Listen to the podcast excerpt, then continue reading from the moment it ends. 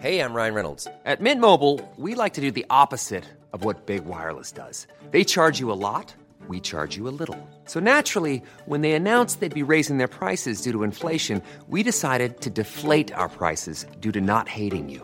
That's right. We're cutting the price of Mint Unlimited from $30 a month to just $15 a month. Give it a try at mintmobile.com slash switch. $45 upfront for three months plus taxes and fees. Promo rate for new customers for limited time. Unlimited more than 40 gigabytes per month. Slows. Full terms at mintmobile.com.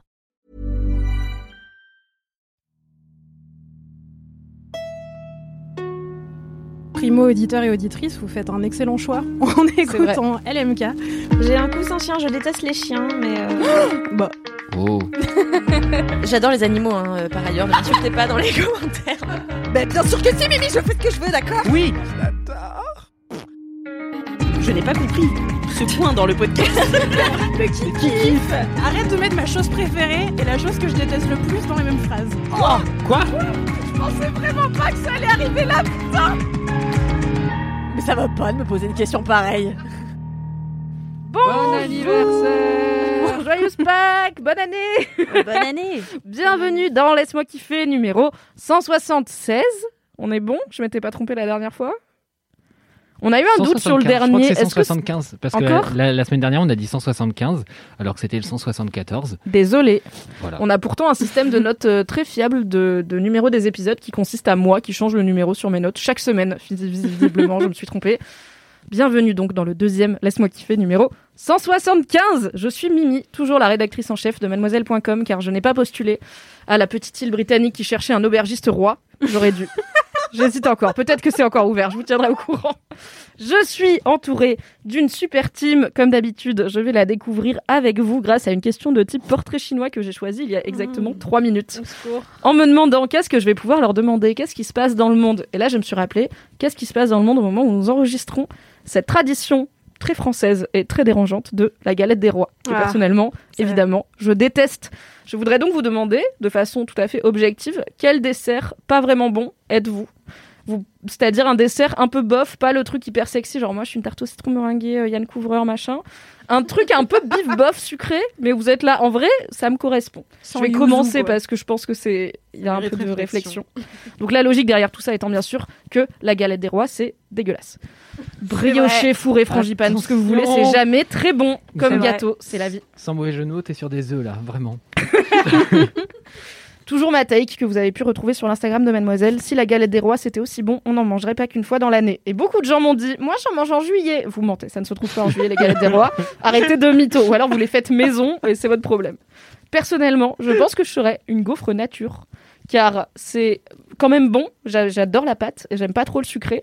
Donc en vrai, j'aime vraiment premier degré les gaufres nature, mais c'est un peu décevant. Jamais dans la vie, tu te dis, Hmm, j'ai bien hâte d'avoir une gaufre à rien. C'est très très bon. Vraiment rien dessus, ça Mais me... comme je suis une femme simple et finalement avec peu d'artifice, je me dis une gaufre nature, c'est croquant, c'est fondant, c'est pas dingue, mais ça fait le taf. Ça me va bien finalement.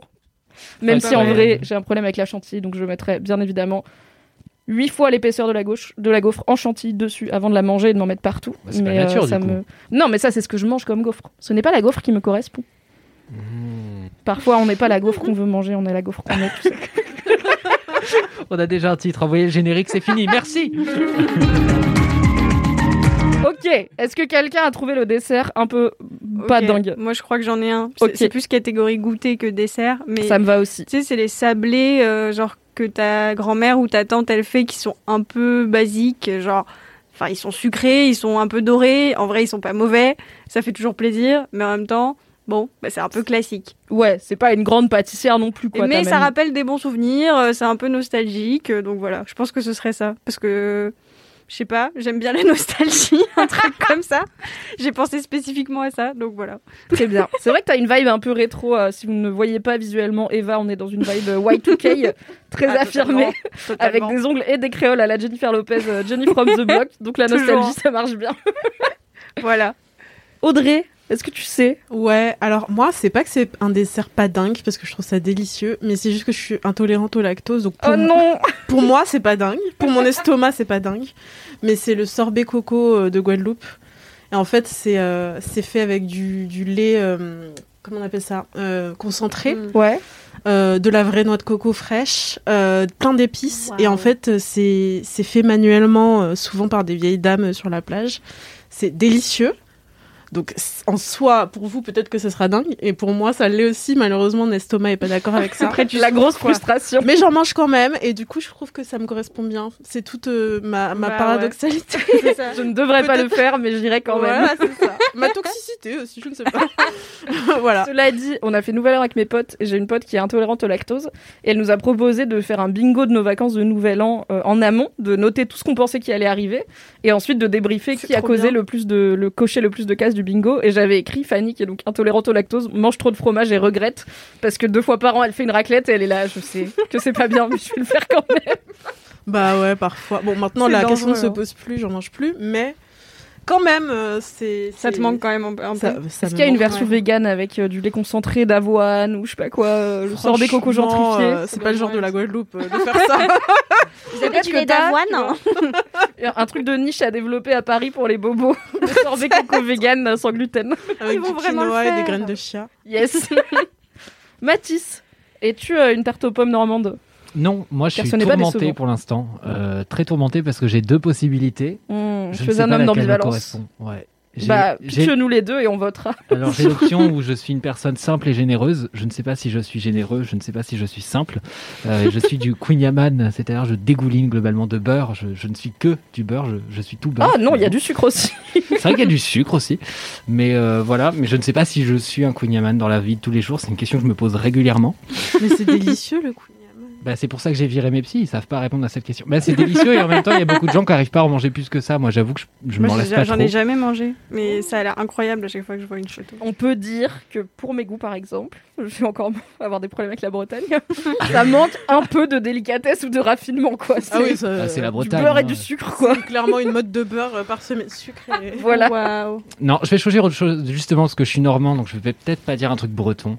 Euh, non, je suis bien les, les petits sablés avec la pâte de fruits dedans que genre t'as chez Ah, c'est Tata. décevant, oui. euh, Et ça, c'est très très Ça, décevant. Tu m'as dit pas de Et- fruits et dedans, j'étais là, waouh. Tu sais, t'as la dalle, parce que ça fait 4 heures qu'ils sont en train de parler, les adultes, toi t'as 8 ans, et t'es en train d'émietter ton sablé comme tu peux sur la table pour essayer de te barrer, parce que t'en peux plus. C'est pas mangeable. Et, et vraiment, t'as des fruits, tu te fais, c'est pas des fruits, c'est des pâtes de fruits.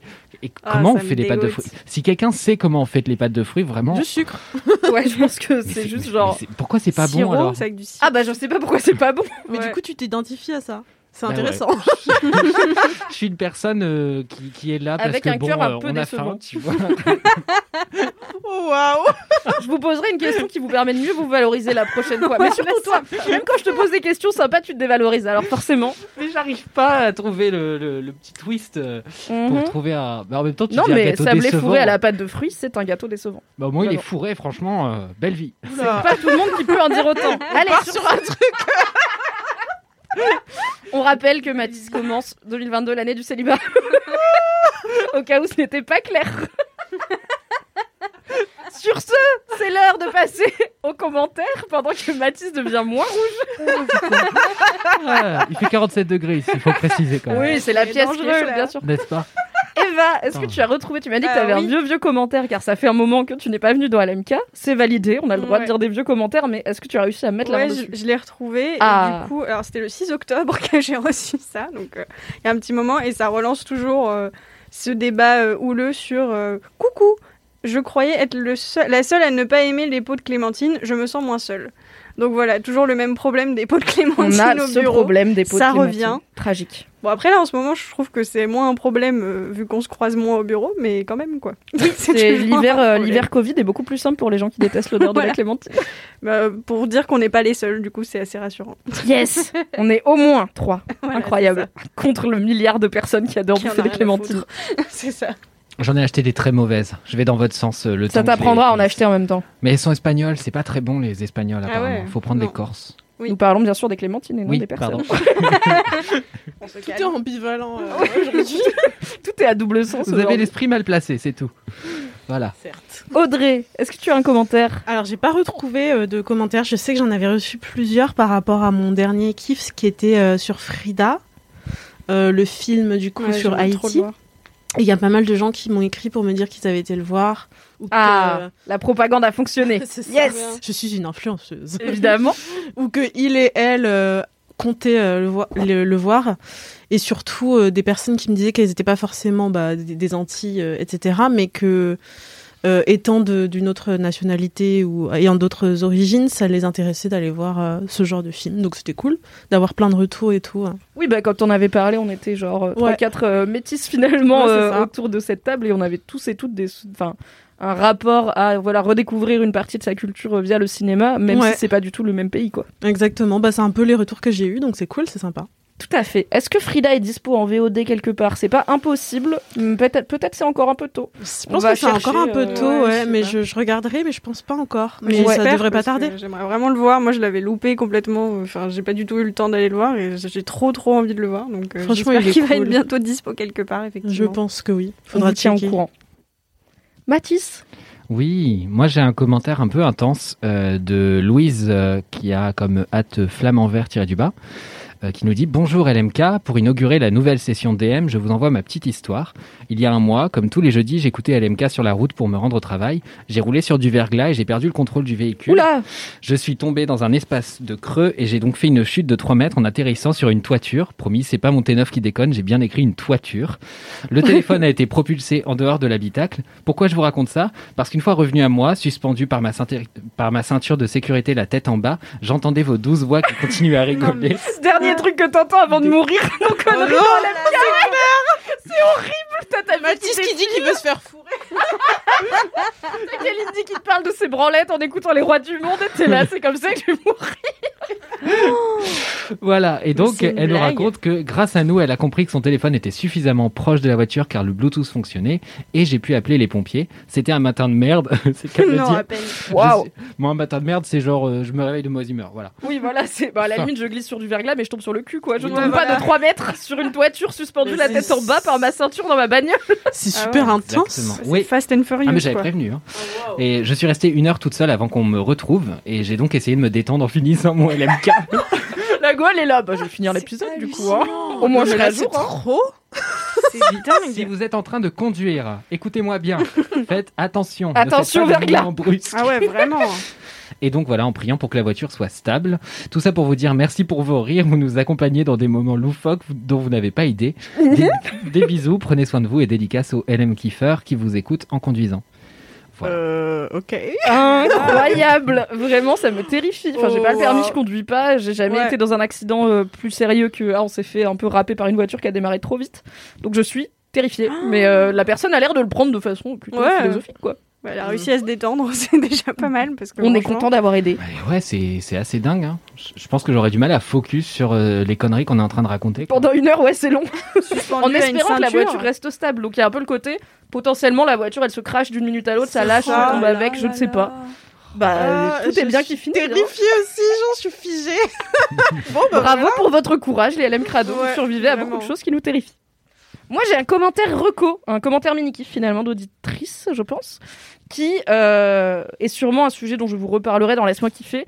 Mais comme je sais déjà que c'est une bonne reco, je me suis dit que j'allais vous la filer, comme ça vous avez le temps de découvrir et on s'en reparle très vite dans le, dans le podcast car ce sera un de mes kiffs.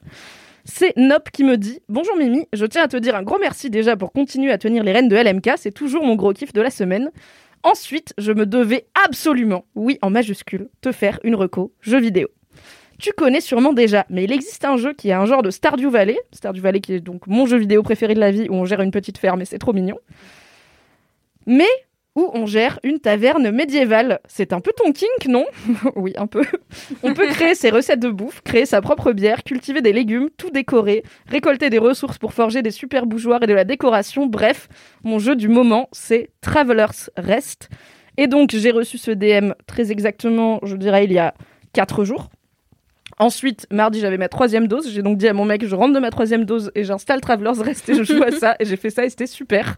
Je vous en parle plus en détail, mais voilà, si vous aimez les jeux de gestion et euh, les euh, auberges médiévales, installez Travelers Rest, passez-y quelques heures. Par quelques heures, je veux dire probablement 15 d'affilée.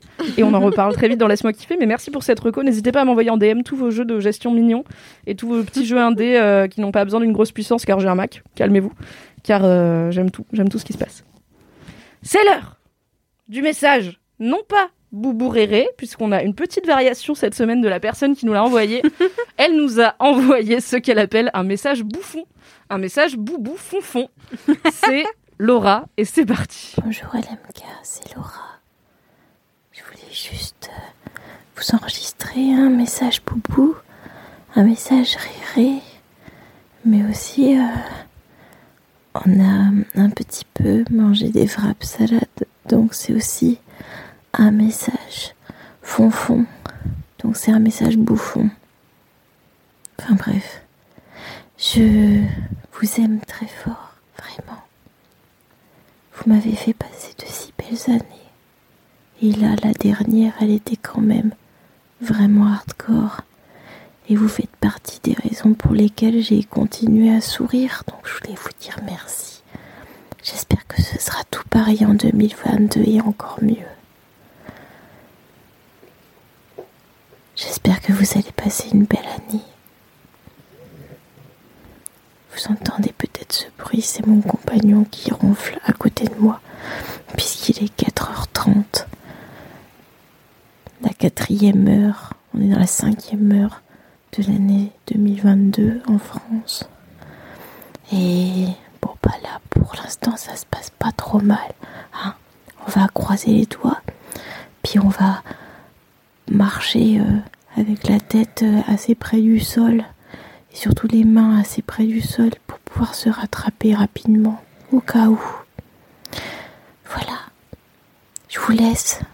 Moi, je vais aller faire un petit dodo parce que ça fait quand même beaucoup de beaucoup de calories de sortie euh, d'avoir rigolé comme ça toute la soirée. Et euh, c'était vachement bien. Et euh, j'en profite pour faire une petite dédicace à ma copine Lapin. Lapin, t'es la meilleure copine de, de Bouffon. Voilà, je t'aime très fort. Et je vous aime très fort aussi. Toute l'équipe euh, de LMK. Les anciens comme les nouveaux. Et aussi les tout nouveaux. Des gros bisous. Laura Laura, la tendresse C'est le message boubou le plus apaisé qu'on ait eu et pourtant, on sait que la personne a quand même vécu une année compliquée, Ah, là, mais elle a décidé attention, de... Tu rigoles, on dirait qu'elle est cachée, qu'il y a le GIGN derrière la porte. Je suis terrifié. Il y a moi. son mec qui ronfle, À tout moment, il y a un une personne dans qui va son lit arriver. avec l'autre qui ronfle à côté en mode bonjour LMK. Ah Moi j'ai trouvé ça apaisé, on sent que le sommeil est proche. Il n'y a pas la forme de frénésie des messages vrai. où ça coupe, les Oui, gens ils sont paniqués, ils comprennent pas que l'audio il a coupé et tout. on était sur un, un bon flow, très chill. Écoute Laura, on espère que 2022 sera mieux que 2021. On va tout faire pour. Mm. Marcher la tête haute et non pas près du sol parce que vous allez vous faire mal quand même. donc Tu peux te mettre debout. autant avoir je l'air stylé Oui. avant. Mm. Merci beaucoup pour ce message. Euh, nous ne vous encourageons pas à consommer euh, de l'alcool et à vous retourner la tête, mais si jamais un jour vous êtes, voilà, un petit peu boubou, un petit peu réré, un petit peu pompette, et vous pensez à Laisse-moi kiffer, envoyez-nous un petit audio, vous passerez dans Laisse-moi kiffer, ça nous fait très plaisir que vous pensiez à nous, que vous soyez sobre ou non. On pense aussi à vous, que nous soyons sobres ou non. Mm, Magnifique. C'est vrai. Nous avons une petite anecdote de star et ensuite Ah. on pourra passer quand même au kiff qui est bon, finalement le cœur de ce podcast quoi. C'est une anecdote de star de Louise. Attention, ça va aller vite. Petite anecdote de star. Je me baladais dans un parc avec mon neveu qui tenait une barbe à papa. Un monsieur accompagné d'un enfant est venu nous voir pour savoir où on l'avait acheté. Après lui avoir indiqué où c'était, je me suis rendu compte que le monsieur n'était nul autre que Cadmerade, star pas trop bof, anecdote vraiment bof, pour vous servir. en effet, c'est assez nul. Merci beaucoup.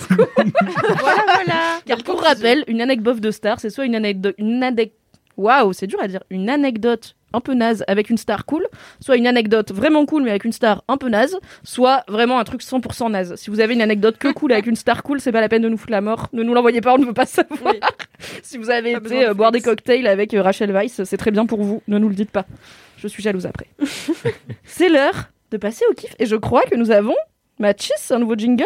N'est-ce pas ce que tu m'as murmuré à l'oreille Oui, oui, c'est ça, tout à fait. Très bien, merci beaucoup, cher LM Crado, qui nous a envoyé non pas un, non pas deux, non pas trois, mais quatre nouveaux jingles pour l'émission.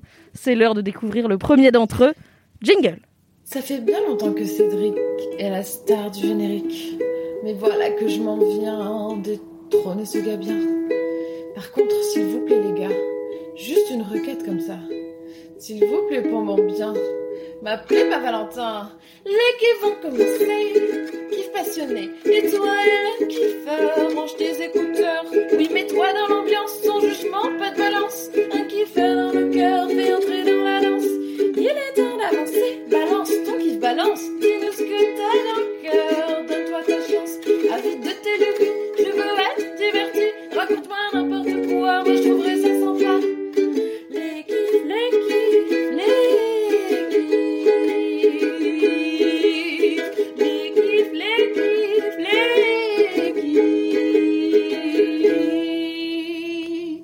Ne va pas dire merci Valentin pour ce très beau jingle, car la personne qui nous l'a envoyé veut rester anonyme, ce qu'on comprend vu sa notoriété, mais veut aussi ne pas être appelé Valentin, ce qui est son droit. Nous allons donc nous fendre en cœur d'un petit merci Beyoncé à 3. 1, 2, 3. Merci Beyoncé Incroyable jingle. Pour rappel, vous pouvez nous envoyer vos jingles si ça vous fait marrer à laisse-moi kiffer at mademoiselle.com. Et c'est l'heure de passer au kiff en commençant par toi Mathis. Oui. Quel est ton deuxième kiff de 2022 Est-ce que ce serait pas un livre? C'est incroyable Parce que l'épisode dernier, il y avait trop de livres, donc je lui ai dit prends pas un, li- un livre, change. Ça l'a vexé pour 128 ans. Et maintenant, deux jours après, tu peux parler de ton livre. Ouais. Non, mais je suis, je suis- en plus, ça fait un effet d'attente absolument dingue, alors que globalement, t'ai c'est mis la Choupi pression à l'école des Schtroumpfs, quoi. Enfin, vraiment. euh, Putain, c'est un beau cross- crossover. Alors, j'ai fait euh, découvrir à mon neveu Choupi et le Père Noël. Le gars était à fond. Donc, grande littérature. Ouais, franchement. Euh, petite parenthèse, il y a, il y a- bah, les gars qui font Brute, je sais pas si vous voyez Brute. Ouais.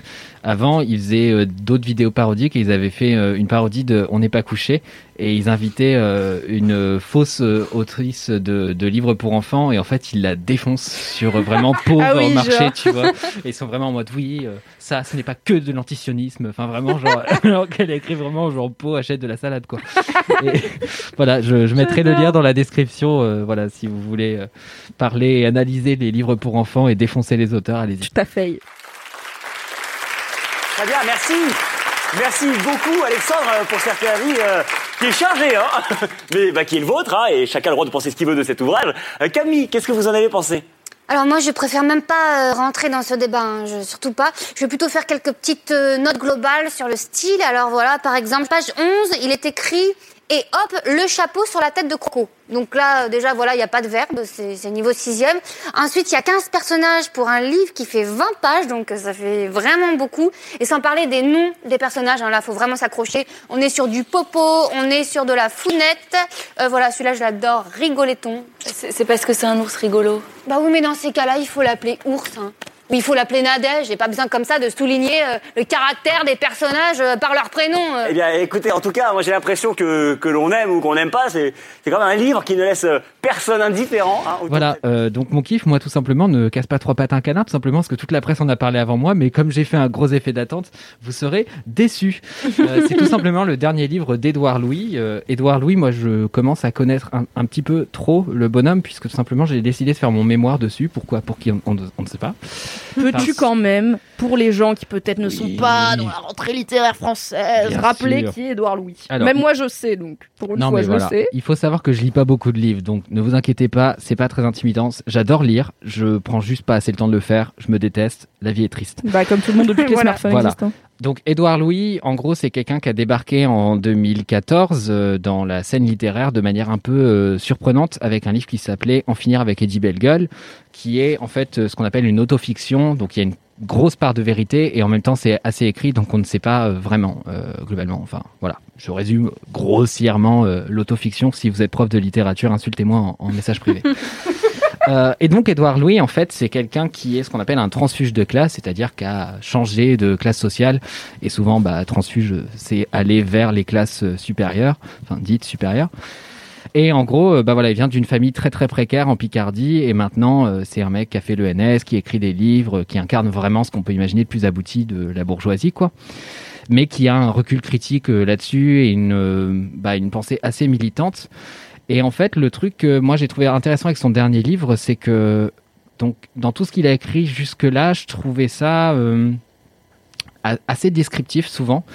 Et euh, surtout, c'est quelqu'un qui a écrit très jeune. Son premier, premier livre, il est sorti, il a dû l'écrire à 20, 21 ans, je crois. Et bon. Ça va, les gens qui s'y mettent tôt là. Non, mais c'est ça. Moi, moi, je ça met dire, la pression aux autres après. j'ai- J'ai 23 ans et je me dis, euh, ce que j'aurais écrit il y a deux ans, ça aurait été d'une d'une immaturité crasse. Et en fait, là, on voit euh, avec euh, son dernier livre qui s'appelle donc Changer de point méthode. Euh, changer méthode montre vraiment que bah, le gars a pris en maturité, a pris vraiment du recul. Et en fait, il réécrit sa propre expérience euh, et il revient en fait sur ce qu'il a déjà dit, mais en ajoutant pas mal de choses. Et on a l'impression que c'est quelqu'un qui fait perpétuellement un travail de retour sur soi et qui comble doucement les trous euh, et presque les comment dire des choses que sa mémoire va un peu euh, bah, déformer euh, selon les, occasions. Et en fait, on se rend compte quand il sort un livre, souvent, euh, bah, qui parle un peu de la période précédente pendant laquelle il avait sorti son livre, tu te rends compte que ça allait pas du tout. Enfin, typiquement, Histoire de la violence, quand c'est sorti, ça parle d'une agression sexuelle absolument horrible qu'il a vécue et tout. Et, et il te raconte tout ça. Et en fait, on n'avait pas du tout conscience au moment du, du premier livre que c'était à peu près dans cette même période-là. Donc c'est un peu, c'est toujours un peu étrange de, de les lire parce que ça, vous vous retrouvez avec des espèces de pièces du puzzle à chaque fois, quoi.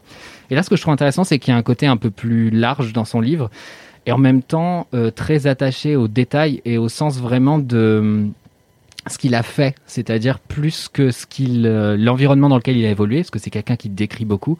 Là, on est vraiment sur voilà ce que j'ai fait concrètement pour me construire en tant qu'auteur, pour me construire en tant que bourgeois et pour bah, échapper à, aux logiques de reproduction euh, bah, qui sont souvent à l'œuvre dans la plupart des trajectoires. C'est-à-dire euh, son père bossait à l'usine, son grand-père bossait à l'usine, son frère bossait à l'usine.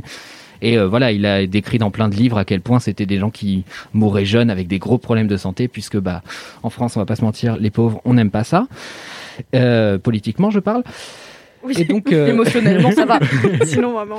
Ah oui, on- si on peut faire du pathos, euh, ça c'est facile. Euh, mais voilà, en tout cas, c'est un auteur qui est vachement intéressant là-dessus. Et du coup, ce que j'ai beaucoup aimé dans ce dernier livre, bah, c'est qu'il évoque vraiment par étapes les choses. C'est-à-dire qu'il y a vraiment une grosse nuance. Euh, je sais pas si vous aviez vu Marvin ou La Belle Éducation, qui était sorti au cinéma et qui était inspiré euh, bah, de En finir avec Eddie Bellegueule. Donc, C'était un, un film qu'avait fait Anne Fontaine et que j'ai détesté. Et Édouard Louis aussi, je crois, avait détesté. Et d'ailleurs, il a refusé qu'on dise adapté vraiment du livre. C'est inspiré parce que euh, en fait c'est hyper caricatural, c'est-à-dire qu'on passe d'un monde à l'autre, donc euh, les très pauvres qui sont très brutaux, très cons, très Mm. homophobes, ha ha ha, euh, les méchants pauvres, et on arrive chez la bourgeoisie accueillante, il rencontre Isabelle Huppert, enfin globalement le mec il arrive à Paris et puis euh, globalement il y a l'Élysée qui est ouverte, Ah bah vas-y, il y a une chaise de libre, assis-toi. Ouais, moi je suis arrivée à Paris en 2016, j'ai toujours pas vu Isabelle Huppert. Hein. J'attends, j'attends. Isabelle. Slide dans mes DM, Viens. Lisa. Et donc là, voilà, euh, je trouve qu'on a une vision un peu plus nuancée parce qu'on a vraiment des étapes. Donc, c'est-à-dire que avant d'arriver à Paris, bah, il s'installe à Amiens et il explique qu'en arrivant à l'université, il a l'impression d'être ultra abouti, euh, qu'il est en fait en train de dépasser toute sa famille parce qu'en fait, il a été plus loin que le bac. Et, en fait. euh, bah, plus il évolue, plus il se rend compte qu'il y a toujours des gens au-dessus, en fait, euh, que les gens, les, vrais bourgeois savent qu'il faut pas aller à la fac, mais non, il faut aller à l'ENS ou il faut faire des prépas, et tout ça, il en avait pas entendu parler. Donc, il t'explique comment, en fait, sa pensée s'est construite et comment il a su concrètement se réinventer pour être sur des attentes toujours plus hautes, toujours plus difficiles, et en fait, euh, bosser, mais comme un gros, gros taré, mais pas seulement sur les cours, pas seulement sur le côté euh, culture, parce qu'il explique qu'il a lu euh, des livres, mais genre, il en lisait une dizaine une dizaine par mois, quoi, enfin vraiment un truc invraisemblable, mais c'est aussi même bosser sur la gestuelle, sur la façon de se tenir. Il explique qu'il passait des heures à rire devant un miroir pour rire comme un bourgeois. Euh, il explique qu'il a aussi passé des heures chez le dentiste à se faire mais défoncer la mâchoire parce qu'il avait des dents euh, globalement dans un état euh, bah, pas ouf quoi. Et, c'est marrant parce que du coup il essaie de reconstituer vraiment l'univers mental dans lequel il était à ces moments-là et je trouve ça très intéressant et très fort de réussir à faire ça parce que je pense qu'aujourd'hui il est à milieu de, tout ça. Enfin, je veux dire, voilà, quand tu enchaînes des interviews que tu sors de France Inter, compliqué de restituer l'état dans lequel tu étais il y a même trois ans quand ta vie elle a aussi radicalement changé. Oui, Et- quand le bout de ton monde c'était la fac d'Amiens et que là tu peux te repérer euh, sans regarder les panneaux chez Radio France, effectivement, ça doit être un peu dur de se remettre dans à quel point, enfin, qu'est-ce qui se passait dans ma tête à ce moment-là, quoi. C'est clair. Et je trouve que c'est quelqu'un qui reste aussi très politisé et qui prend pas son, sa propre expérience comme une preuve que si on veut, on peut. Parce que Mm. c'est quelqu'un qui a beaucoup constru- pardon, qui a beaucoup combattu ce discours, justement. Ce qu'on appelle le discours un peu de la Méritocratie. méritocratie, voilà. Et qui explique, enfin, qui s'est vraiment transformé dans la souffrance et qui l'a fait beaucoup, euh, bah, au prix de, des relations avec sa famille, déjà, parce qu'il a perdu de vue un peu tout le monde et il s'est mis pas mal de gens à dos. Et puis, ouais, il a été très seul là-dedans. Il a perdu même des amis qui s'étaient fait, euh, en fait, euh, comment dire, il parle beaucoup des femmes qui l'ont accompagné dans cette transition et en fait, il a perdu les gens à chaque étape parce que quand il montait d'un cran, il perdait les gens du cran d'avant entre guillemets. Donc euh, voilà, je le trouve super intéressant, super nuancé. Et puis j'ai appris aussi quelque chose que je savais pas, c'est qu'il s'est prostitué en fait en arrivant euh, à Paris, je crois. Et ça, j'étais pas du tout, du tout au courant. Et en fait, euh, il y a toute une réflexion sur euh, bah, les sugar daddy euh, qui, bah, ça existe vraiment dans la vraie vie. Et en fait, c'est pas glamour, hein, c'est pas romantique, euh, mais euh, ça lui a permis de se faire payer un dentiste hors pair pour avoir une belle mâchoire. Ça lui a permis d'avoir parfois un logement. euh, Enfin.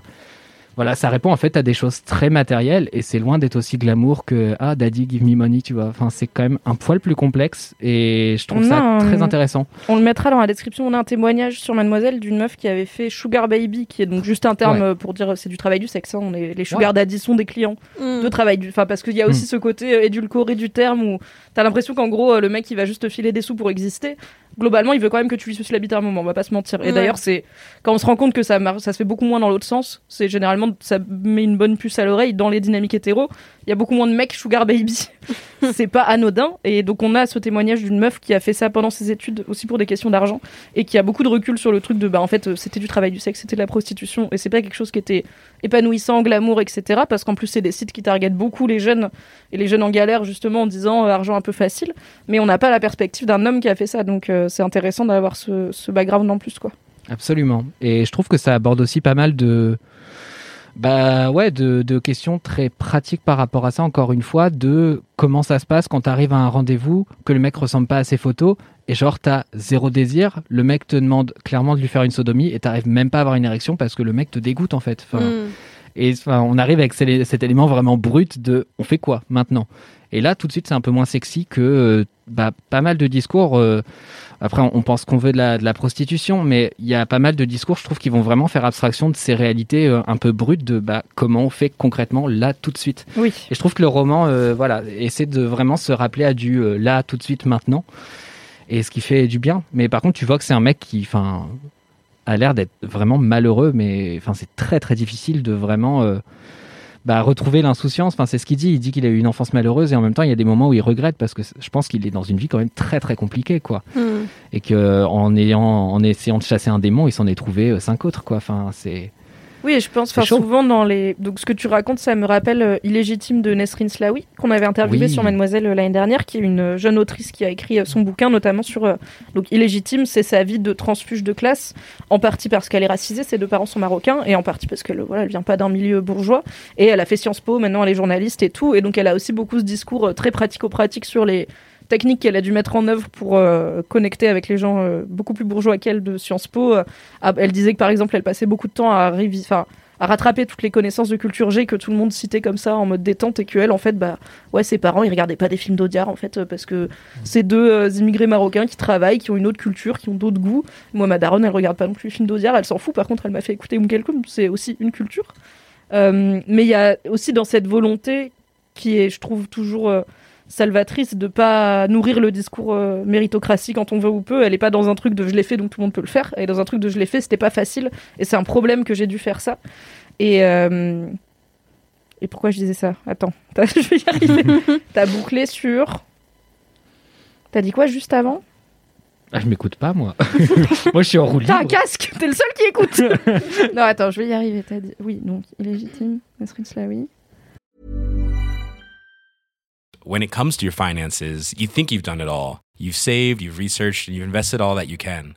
Now it's time to take those investments to the next level by using the brand behind every great investor, Yahoo Finance. As America's number one finance destination, Yahoo Finance has everything you need, whether you're a seasoned trader or just dipping your toes into the market. Join the millions of investors who trust Yahoo Finance to guide them on their financial journey. For comprehensive financial news and analysis, visit yahoofinance.com, the number one financial destination, yahoofinance.com.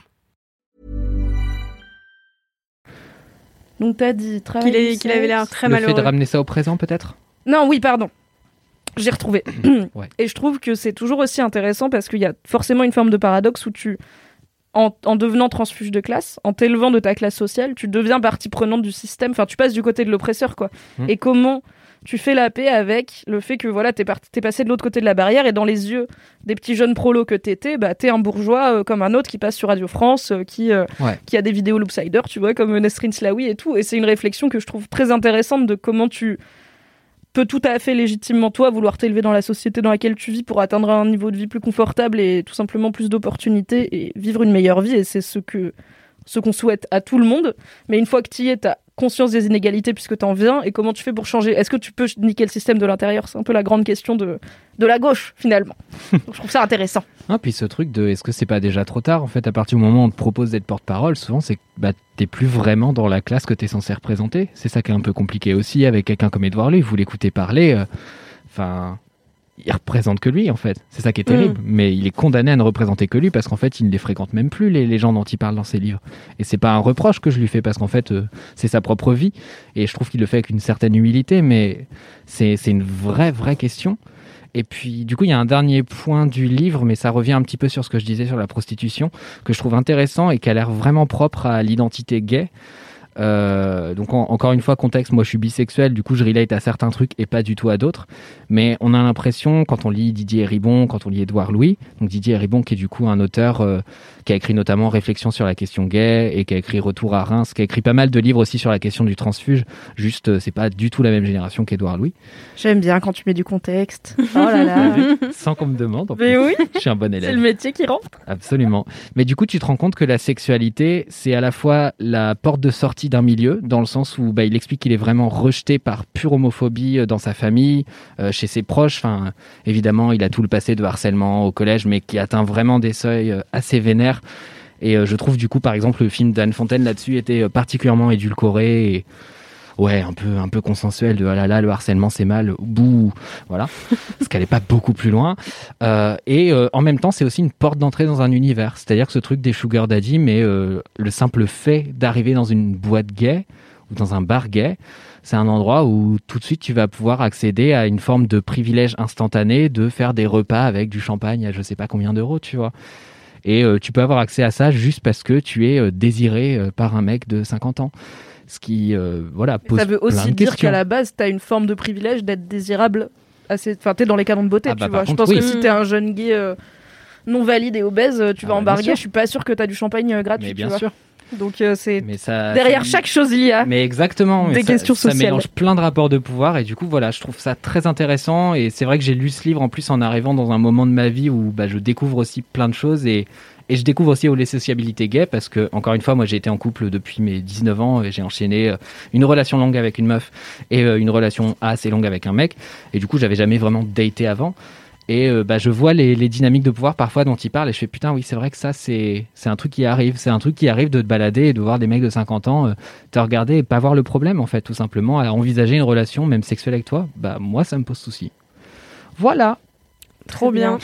Passionnant. C'est super intéressant. Ouais. Tu vois que c'est un vrai livre. Il y a même pas d'image dedans. La semaine dernière, il a dit que les synopsis et les pièces de théâtre, c'était pas des vrais livres. donc. mais non mais je dis ça pour C'est le snob. mais bien sûr mais je suis un faux snob Comme Kalindi, paraît-il. Trop C'est envie pas de le lire et snob. de, enfin non, de l'acheter et de le lire dans 5 ans parce que comme je lis vraiment un livre par un livre sur un an, je vais, je vais sûrement l'acheter et le lire dans très très longtemps. Mais ça bon. se lit très très bien aussi euh, contextualisation c'est très facile à lire Ouais, Enfin, c'est un langage assez simple mais comme Annie Arnaud c'est des auteurs où c'est assez brut donc vous avez des phrases Ouais. simples au présent de l'indicatif quoi vraiment vous inquiétez pas Moi j'aime bien ça. J'aime bien ce Voilà. genre de style. Mais en plus, euh, enfin, ça a l'air d'être une histoire intéressante dans le sens où c'est aussi notre euh, époque. Enfin, parce que les histoires d'ascension sociale comme ça, c'est des trucs qui ont été super explorés dans la littérature classique et tout. Mais bon, on peut pas trop relate parce que c'est pas du tout notre Oui, époque. bah.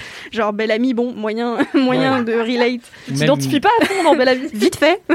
Bah, après, tu as des, des, des adaptations au film typiquement qui réactualisent pas mal. Je pense à Illusion perdue qui, Oui. qui avait un truc très contemporain. Je sais pas si vous avez vu Illusion perdue au cinéma. Je fais un kiff derrière un kiff. Vachement bien le film. Ça a l'air trop bien. hein. Avec un casting de zinzin. Euh, Donc il y avait Benjamin Lefebvre qu'on a vu dans Été 85. Il y avait euh, Xavier fucking Dolan euh, qui parle français sans aucun accent. Donc à tous les gens qui se moquent de l'accent québécois, bah, sachez le limiter aussi bien que les Québécois imitent le nôtre. Et, euh, C'est vrai. Nous n'avons plus Alix pour l'imiter très bien. je sais. c'est vrai qu'elle le faisait bien. Et je ne vais pas m'essayer Ah, à le faire. plus. Clairement pas m'embarquer là-dedans. Mais voilà, il y avait aussi Jeanne Balibar, Cécile de France, enfin voilà, tout un casting de zinzin. Et le film était vraiment très à la fois assez fidèle à, bah, au livre original de Balzac, machin et tout. Mais en même temps, c'est pas pompeux, c'est assez relatable de notre époque euh, de voir l'ascension du type euh, qui sort d'Angoulême, euh, Mm. qui est un espèce de jeune poète avec plein d'espoir et qui finit complètement corrompu. Ah oui, il y a Lacoste aussi. J'aime pas Vincent Lacoste, mais là, il est vachement bien. Et là, vraiment, ouais, il, est, il est fini, quoi. Il est pourri à Paris et, et il repart, évidemment. C'est la déchéance ultime. Enfin, voilà, c'est Waouh. truc classique. C'est très bien à voir aussi. Mais Mm. je, je comprends ce que tu veux dire par rapport au fait que c'est chouette d'avoir des productions aujourd'hui qui parlent de ce que c'est. Euh, bah, avec euh, les institutions d'aujourd'hui, les normes d'aujourd'hui, euh, de grandir. Ouais. Et j'arrête de parler. Et en pardon. France, parce que souvent c'est des récits américains anglo-saxons Oh qu'on Oui, peut avoir C'est cool d'avoir des voix françaises. Moi, j'ai spécialement résonné avec Nesrin Slaoui parce qu'en plus c'est Ouais. une femme et en plus elle est d'origine marocaine, mais c'est cool d'avoir une pluralité de voix françaises qui parlent Mm. de ces sujets-là et qui sortent un peu de ce côté en France, l'ascenseur social marche hyper bien, on voit pas les couleurs, tout ça. Ouais. Genre, la réalité est quand même légèrement différente. Merci Légèrement. pour ce kiff passionnant, Avec Mathis. grand plaisir. Audrey, quel est ton premier kiff de 2022 Mon premier kiff de 2022. Alors d'habitude, je parle toujours de cul. Là, je vais encore, je vais encore parler de cul, mais cette fois-ci un peu différemment. Sinon, les gens, ils auraient arrêté l'épisode. hein. Ils auraient fait Oh, bah non, ça m'intéresse pas. Je vais parler de fesses. Donc c'est Ah. un petit peu la même chose. mais, euh, mais du coup, je vais vous parler du, du documentaire de Rokhaya Diallo qui est sorti euh, sur euh, France Télé, TV Slash euh, qui s'appelle Beautiful. Beauty, euh, booty euh, comme les fesses en anglais. Tout à fait. Et, euh, et donc j'ai eu l'occasion de l'interviewer, donc vous pouvez aller voir l'article complet sur Mademoiselle, mais je vais vous en parler un petit peu. Euh, donc en gros c'est un documentaire qui parle bah, de fesses, de popotin, et particulièrement des grosses Est-ce qu'on va faire toutes les alternatives dans ce podcast J'ai plein de synonymes. Je n'en attendais pas moi, les derrière, les... et, euh, et en fait... De quoi Le séant, le c'est le best. bien, Oui, ça, c'est vraiment beau. Je vous mettrai l'article dans la description d'ailleurs. J'ai passé euh, dans l'article euh, tous les synonymes possibles. et, euh, et voilà, donc en fait, le documentaire est hyper intéressant. C'est un sujet qui peut prêter un peu à sourire comme ça, un documentaire sur euh, le fessier. Encore Et pourtant, Et pourtant, il y a tellement de choses à dire. Et dans le documentaire, elle a fait venir plein d'expertes euh, différentes, euh, des, des historiennes, euh, voilà, etc., des féministes, euh, des travailleuses du sexe, euh, voilà. Et en fait, euh, c'est l'histoire de des fesses est super intéressante. Et donc, ça parle euh, notamment de la racialisation des fesses. Parce que ben les femmes noires, on, on leur prête souvent un gros fessier, alors que bon déjà d'une, c'est pas toujours vrai. Et puis ça a été vachement sexualisé. Mm. Et, euh, et on- elle parle aussi de twerk, du fait notamment que euh, de base c'est une danse qui a été issue euh, d'une communauté en Afrique, euh, en Côte d'Ivoire, et c'était pas du tout sexuel, c'était vraiment quelque chose bah, de, de culturel, etc. Et ça a été euh, beaucoup repris et beaucoup sexualisé, et euh, assez mal vu en fait au début. Euh, ah bah c'était la Ouais, danse vulgaire C'est par ça. excellence, ce qui est toujours un mot. Quand, surtout quand une meuf fait un truc et qu'on dit c'est vulgaire, ça allume une petite petite alarme de Hum, Red flag. Ouais. Et voilà, et, euh, donc elle, elle- ce qu'elle raconte le documentaire, notamment sur le twerk, c'est que bah au début, voilà, c'était quelque chose qui n'était pas du tout sexualisé. Ensuite, ça a été quelque chose qui a été euh, vachement détesté et euh, voilà, on disait que c'était hyper vulgaire, surtout dans les clips de rap, etc. Et puis une fois que ça, ça a été euh, un peu récupéré euh, par des personnes blanches, notamment euh, Miley Cyrus, à qui on prête l'invention du twerk. Alors, Faux, archi faux. c'est complètement faux. évidemment qu'elle a Ça, pas c'est sûr. inventé le Déjà, quand tu vois comment qu'elle elle le fait fait, pas très euh, bien.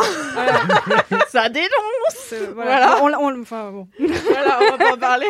Mais Elle euh, écoutera jamais ça, j'allais dire. On l'adore, hein. On l'invite, on l'invite, viens Maïlé dans LMK. viens te défendre. Droit de réponse, Maïlé Ouais, Cyrus. ça, droit de réponse de Miley Cyrus. mais, euh, mais du coup, ce, que, ce qui était vachement intéressant là-dedans, c'est de voir comme, comme beaucoup de choses culturelles, comme euh, c'est quelque chose qui parfois va être très longtemps euh, pointé du doigt, euh, notamment par euh, le côté vulgaire, soi-disant. Et puis ensuite, quand ça va être récupéré par des personnes ben, non racisées, bah, tout de suite, ça va, ça va être, Une ça va être à la thérapie. mode, ça va être cool, ça va être positif, etc. Donc ça, c'était intéressant de le voir. Et puis bah, sur les fesses aussi, c'est un peu la même chose. Euh, les grosses fesses, euh, enfin moi je sais que quand j'étais au collège, euh, c'était pas du tout à la mode et on se moquait beaucoup de, des gros fessiers. C'était plutôt euh, bah, les, les gros seins qui étaient, euh, qui étaient- les gros seins petites fesses qui étaient euh, un peu la norme. De ouf. Alors si Ouais. jamais, pour les plus jeunes qui nous écoutent ou si vous avez oublié c'était quoi les, les canons de beauté des fesses il y a au début des années 2000, Ouais. j'ai re-regardé Lost il y a pas très longtemps et je me suis rendu compte que dans Lost il y a des meufs bonnes. Tu sens qu'elles les ont castées parce qu'elles sont Mm. bonnes. Il y a notamment un personnage qui, est- qui s'appelle Shannon qui est joué par Maggie Grace. Pour info, c'est la meuf dans les Taken avec euh, Liam Neeson, voilà. Euh, qui est une Ah. meuf euh, assez superficielle, qui adore bronzer en bikini. Et t'as Kate, le personnage féminin principal, qui est quand même Evangeline Lilly, très séduisante. T'as deux trois plans boules un peu gratuits. Et j'étais là, mais elles ont pas de cul. Ouais, c'est ouf. Ils hein. ne se... T'as des plans boules limite au ralenti. Je suis là, mais on filme quoi la fraté Il y a pas de dénigrement de leur physique. Moi, j'ai pas un cul non plus de ouf. J'étais vraiment en mode, ah ouais, c'était ça. Dans les années 2000, un cul séduisant, c'était un cul de Ouais. meuf séduisant. Ah bah c'était oui, vraiment hanche très étroite et un tout petit peu de renflement et c'est tout quoi. Alors, Ouais. C'est Kim Kardashian, quand même, ça change quoi. Mais c'est Ovidie qui parle dans le documentaire du fait de le cacher, même avec euh, Bah, la, la veste nouée ouais. autour Bah, de la c'est- C'est ce taille. que je faisais. Bah oui, Exactement moi, ce que voilà. je faisais. Moi, je portais des, de des mon- jeans euh, taille 40, je faisais pas du tout. Enfin, plus même, juste pour être toujours large. Et un jour, il y a une meuf qui m'a dit Mais c'est pas du tout ta taille de jean. J'ai fait Oui, mais si je mets des leggings, on va vraiment me faire chier. Donc, j'ai pas envie. C'est ça exactement. ça, je me souviens aussi que j'étais vachement dénigrée pour ça, comme euh, d'autres d'autres meufs qui avaient qui avaient des grosses fesses. Et au contraire, c'était les personnes qui avaient euh, un plus gros bonnet que je n'ai pas, qui qui, Qui était qui dans les étaient, voilà, dans les normes Ouais, de beauté ça. de l'époque. Et là, vraiment, bah, je pense que vous avez tous et toutes remarqué que ça a vachement Ça a changé shifté, ouais. et que maintenant la norme de beauté c'est les grosses fesses. Il y a beaucoup beaucoup de gens ne- qui notamment qui se font opérer pour avoir des grosses fesses et toute petite taille fine, euh, etc. Et donc elle m'a parlé de cette évolution là et pareil c'est c'est un peu euh, c'est un peu à partir du moment pardon euh, bah, où Kim Kardashian euh, a été mise en avant pour, euh, pour cet attrait- ces, ces attraits-là que, que c'est devenu à la mode. Mais des grosses fesses, euh, les personnes euh, en avaient avant, Mm. notamment bah, des personnes euh, noires, par exemple. Et encore une fois, c'est quand c'est une personne non, non, non noire qui, qui est mise en avant euh, pour ces, ces attraits-là. Notamment parce qu'en plus, euh, Kim Kardashian joue vachement là-dessus, sur, euh, sur tout ce qui est tous les traits, toutes les caractéristiques qui sont liées à la culture, euh, la culture des personnes euh, afrodescendantes, etc. Et donc, euh, j'ai trouvé ça vachement intéressant. Et ce qui était vachement aussi intéressant dans le documentaire et dans, dans l'interview que Rokaya m'a, m'a donné, c'est que, bah ouais, maintenant, on aime les grosses fesses, mais on aime les grosses fesses sur les personnes minces. On n'aime pas Ah les... bah ça, on aime sûr. un type de Ouais. grosses fesses quand Ça, même. hein. C'est ça, on aime des grosses fesses avec des personnes qui ont des, une taille fine, euh, Pas trop de bien fermes, Pas voilà. trop de vergeture. Oui, un truc qui pas de culotte pas, de cheval, que ça. ça. soit tight. Enfin, franchement, il y a, il y a plein de meufs, genre, tu sais, les pubs sur Insta et tout. T'as toujours des publications sponsorisées avec des meufs ultra gaulées. Je suis là. En fait, je ne comprends pas comment ce jean peut à la fois passer tes fesses et Oui. être tight sur ton ventre. Genre, moi, j'ai quand même des hanches larges et un petit cul présent. Je suis là, mais en fait, si le jean il passe mes fesses, il va être trop grand à la taille. C'est impossible. C'est mon éternel autrement. problème. Bah oui, je sais pas comment font ces meufs. Est-ce que c'est que des trucs en élastane Oui, c'est ça, c'est euh, des, c'est des leggings, c'est pas des jeans, hein, c'est vraiment euh, c'est des trucs, euh, je sais plus quelle marque, Fashion Nova, tout ça. c'est- déjà c'est pas confortable, c'est vraiment juste, tu respires plus et t'es serré, t'as chaud, euh, enfin vraiment, c'est et puis c'est pas de la bonne, c'est jamais de la bonne qualité. Un vrai jean, oui, euh, quand t'as des fesses, bah toujours derrière t'acceptes le une fait que quoi. tu vas bailler sur, voilà. voilà, c'est comme ça. Mais, c'est super euh, intéressant. Ouais, c'est super intéressant et euh, bah, notamment, euh, je sais plus, je crois que c'est Kiyemis qui parle dans le documentaire du fait que bah, on aime les grosses fesses mais pas sur les gros corps quoi. Ouais. Je crois que c'est. Ça, c'est Ouais, et c'est super intéressant parce que on pourrait se dire bon maintenant on accepte un petit peu plus de morphologie puisqu'on aime les grosses fesses, mais il y a toujours ces injonctions là en fait c'est toujours quelque chose d'impossible et d'inatteignable euh, Oui. pour la plupart des personnes. Et la silhouette Kim Kardashian, déjà, elle est pas née avec, clairement. C'est ça. Oui, Il y voilà. a beaucoup euh, de travail, de sport, mais aussi de chirurgie qui est passé par là. Plus le, enfin après, elle se cache pas, elle vend des body sculptants, Mm. elle vend des gaines qui qui sont un peu des wonder bras pour fesses et tout. Donc elle prétend pas que tout ça est naturel, mais le risque c'est de se dire qu'on peut avoir naturellement la même chose alors que déjà on n'a pas la même vie, on n'a pas les mêmes gènes. Et en fait, euh, c'est pas non plus comme si Kim Kardashian on la voyait au réveil euh, sans maquillage euh, à poil quoi. On sait pas Mm. vraiment à Bah quoi elle ouais. ressemble quand elle a pas tout ça. Donc c'est pas forcément une silhouette qui est atteignable pour 99% des Ouais, meufs, vraiment. je pense. C'est Même s'il doit y en avoir qui l'ont de naissance, Ouais. c'est rare quoi. Oui, c'est très très rare. Et puis, euh, bah, comme expliqué euh, dans le documentaire, euh, c'est de nouvelles injonctions au final. On a l'impression que c'est un peu libérateur, mais au final, pas tant que ça. Après, euh, dans le documentaire, ce que j'ai bien aimé, c'est qu'il y avait aussi l'autre. L'autre phase de ça, c'était que, notamment avec la bou- boutithérapie, truc que j'aimerais beaucoup essayer, c'est des cours un petit peu de danse, etc. c'est pas vraiment du twerk, mais voilà, c'est voilà, bouger ses fesses en gros.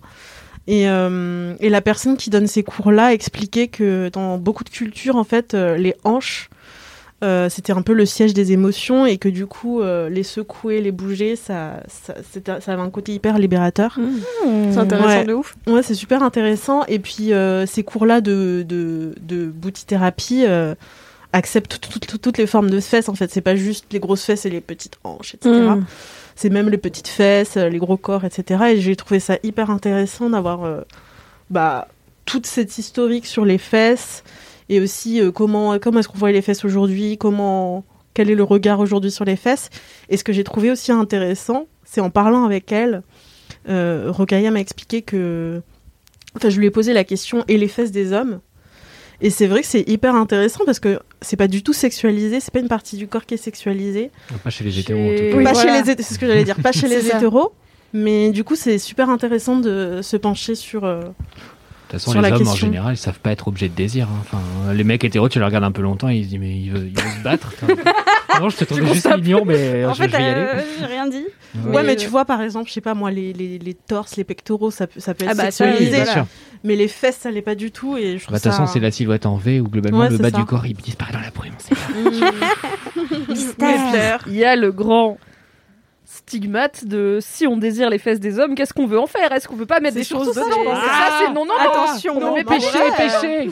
Je pense que c'est ça. hein. Je pense que c'est Parce que j'ai déjà entendu plein de meufs hétéros dire un peu genre ouais il a un beau cul et tout mais c'est vrai que les, les mecs hétéros n'ont pas forcément non plus envie d'attirer l'attention sur leurs Mm, fesses ouais. parce qu'ils sont un Mm. peu en mode Oui, non non. clairement. non non c'est une ça zone c'est pas. une no-go zone Ouais, si t'es une meuf et que tu dis ça, un porter un mec, jean euh, qui te fait un joli cul sans aller derrière te faire enfiler c'est possible aussi. Mais c'est archi intéressant le côté euh, c'est pas sexuel, enfin la sexualisation des fesses parce que en fait moi comme je fais de la danse hip-hop depuis super longtemps et que bah dans le, hip-hop new style bah le le le twerk c'est devenu partie intégrante de plein de steps euh, qu'on- apprend. Et en fait quand t'es dans un cours où euh, bah soit c'est des gens qui dansent depuis des années soit c'est forcément des gens pas très timides ou quoi enfin en fait il y a un truc de nous on pense même pas à ça. Enfin on est méga sexy. Moi j'adore aller dans des cours où les meufs elles sont super sexy elles dansent en maillot de bain avec leur string qui dépasse du, du jogging. Mais il n'y a pas du tout ce truc de euh, Enfin, il y a aucune euh, bizarrement tout d'un coup la dynamique de euh, est-ce qu'on va me regarder bizarrement, est-ce qu'on va me juger, elle y est pas du tout parce que enfin en plus quand t'es entouré de gens qui sont des pros, bah ils en ont rien à foutre parce qu'ils savent très bien que leur corps c'est leur outil de travail et qu'ils sont là pour performer. Et du coup ça a rien à voir avec la sexualisation. Et je pense que ça revient à ce truc de bah dans certaines cultures c'est un truc qui a toujours existé. Et donc le problème c'est plus la sexualisation de ça et c'est pas le fait que ça existe quoi. Donc c'est limite énervant que ça soit sexualisé à ce point parce que Ouais, du coup c'est plus enfin ça cause plus de problèmes alors que ouais, à la base euh, ça fait partie euh, bah, d'une culture et de la danse en général quoi Ouais. Et puis j'ai vachement discuté aussi sur le fait que, ben, par exemple, des chanteuses, des rappeuses qui, qui jouent vachement là-dessus, par exemple Nicki Minaj, etc. Mm. euh, bah, elles étaient vachement critiquées pour ça et on disait qu'elles n'étaient pas féministes pour ça. Et bah évidemment, on va le rappeler encore une fois, mais genre euh, le féminisme, c'est tout simplement euh, faire ce qu'on veut avec son corps si on a envie de le couvrir ou de le découvrir. Pour moi et pour nous, je pense que c'est ça le féminisme. clairement Mais, euh, mais du coup, je trouve ça intéressant aussi parce que c'est vachement lié aussi à, à l'expression euh, de son désir et de son plaisir en tant que femme, je pense aussi. Cette critique-là, par exemple, de Nicki Minaj, parce que même dans ses paroles de chansons, dans ses clips, etc., euh, on peut dire qu'elle assume sa sexualité elle assume Ouais. sa sexualité, elle assume Oui, oui. son désir, et puis On elle montre ses formes, etc. Et je pense que c'est ça qui dérange. Et bah, Oui, bah, de toute façon, euh. t'es toujours en deux feux parce que du coup, si t'es Nicki Minaj, t'es pas féministe pour une partie des féministes qui trouvent que tu fais le jeu de la sexualisation. Et pour une partie des, du reste du monde, tu vas pas être une vraie rappeuse parce que t'es obligé, entre guillemets, de te sexualiser pour que les gens s'intéressent à ton truc. Alors qu'en fait, quand 50 Cent, il est euh, pectoraux ouais. Waouh! Bodybuildé, pectoraux alerte ou huilé et tout dans ses clips, on dit pas c'est pas un vrai rappeur parce qu'il est obligé de faire le beau gosse, tu vois, pour euh, que ça marche. Ouais, Donc, c'est clair C'est juste toujours trouver des façons de dénigrer ce que font les femmes en les rapportant à leur corps et à leur sexualité. Alors que Nicki Minaj, elle fait plein d'autres trucs que montrer ses fesses et on n'en parle pas autant parce que Mm. peut-être ça fait moins de ça fait moins vendre ça fait moins de clics sur les Oui, médias. c'est ça. Mais euh, mais clairement c'est enfin je trouve c'est aussi tout ce que tu racontes, je trouve que c'est quand même une preuve que la représentation c'est important parce que je pense que c'est aussi parce que c'est une femme racisée qui a fait ce documentaire que tous ces aspects-là Oui. sont abordés. Ah oui. Qu'il y a des intervenantes comme tu parlais de Kiemis, euh, qui est une autrice et poétesse afroféministe française. Honnêtement, je suis pas sûre que c'est tous les réals de documentaires qu'il aurait interviewé pour ça, tu vois. Non. Et je dis pas qu'un mec blanc peut pas faire un documentaire intéressant sur les fesses, mais je pense que une voix et un vécu de femme noire qui en plus voilà, c'est pas une femme asiatique par exemple qui est beaucoup moins considérée au travers du prisme de son fessier ou non euh, dans la société française. Il y a tout un vécu qui va derrière et tout un rapport au sujet qui fait que bah ouais, on aborde aussi euh, toute l'appropriation culturelle un peu qu'il y a pu avoir autour des grosses fesses et tout ce que ça pose comme question quoi. Ouais, c'est super intéressant. Puis il y avait des aspects historiques super, euh, super cool aussi, notamment autour de la Vierge euh, Autantote. Je sais pas si vous êtes familier, Non. Familière. La Euh, Vénus ou la Vierge La Vénus, La Vénus. pardon, j'ai dit la Vierge. Bref, Voilà, pas la même idée. C'est un V, c'est un V. c'est- presque la pareil. Vénus, euh, qui était, euh, qui venait de d'Afrique, euh, d'Afrique du Sud et euh, en fait on l'a, on l'a un peu bah, capturée et emmenée en Europe et elle avait vraiment voilà un gros fessier. Et en fait, elle a été exhibée, Oh. elle a été analysée sur tout- toutes Ah, en les mode coutures, bête de foire. euh. bête Oh là de foire, etc. Et bah c'est ça un peu, c'est c'est la sexualisation et la ce qu'elle dit bien aussi Rokaya, c'est la racialisation surtout de- des gros fessiers Mm. et des fesses en général.